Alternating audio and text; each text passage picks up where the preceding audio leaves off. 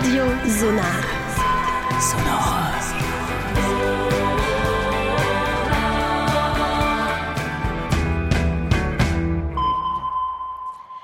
So, wir sind wieder zurück hier auf Radio Sonar und als nächstes hören wir, was auf dem Lagerplatz so läuft. Die Space war nämlich für uns auf dem Boulevard und hat verschiedene Aktivitäten besucht und die dort schaffenden Rover interviewt. Space est allé à la rencontre de ceux qui œuvrent pour que le MOVA puisse avoir lieu, à savoir les rovers. Et voici ce qu'ils ont à nous dire. Camminando lungo il boulevard, cioè l'aeroporto della zona di Goms, potete incontrare tantissimi esploratori, pionieri, lupetti che si recano a una o più attività organizzate nel loro programma.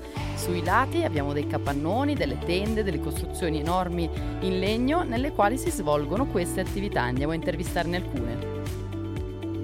Il mio nome è Luca, del cantone Argovia.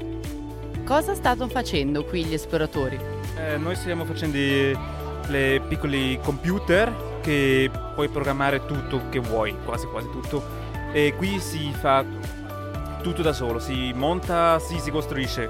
Eh, Benoît Palizon, Woody, vieno di eh, Neuenhof in Argovia. Questa è il, la, grotta per i, la grotta per i giochi. Abbiamo diversi giochi eh, sulle teme mente, elettronica, radio, elettricità, eccetera. Gypsy. Io vengo da Basilea. Qui c'è il Feel Good Mobile e si fa la prevenzione. Si hanno diversi giochi per come si può lavorare insieme per soluzionare una Aufgabe, un problema. Ciao, sono Misa e sono qua come rover al Mova Movie sul Boulevard. Eh, avete la possibilità di eh, fare dei film, quindi diventare i protagonisti del cinema e poi l'attività walk-in, ci sarà la possibilità di venire a visitarci, vedere i film che hanno girato le varie unità, votare e eh, ci saranno anche dei vincitori, abbiamo delle mucche eh, dorate che saranno l'ambito premio per i giovani cineasti. Manuel da Lugano.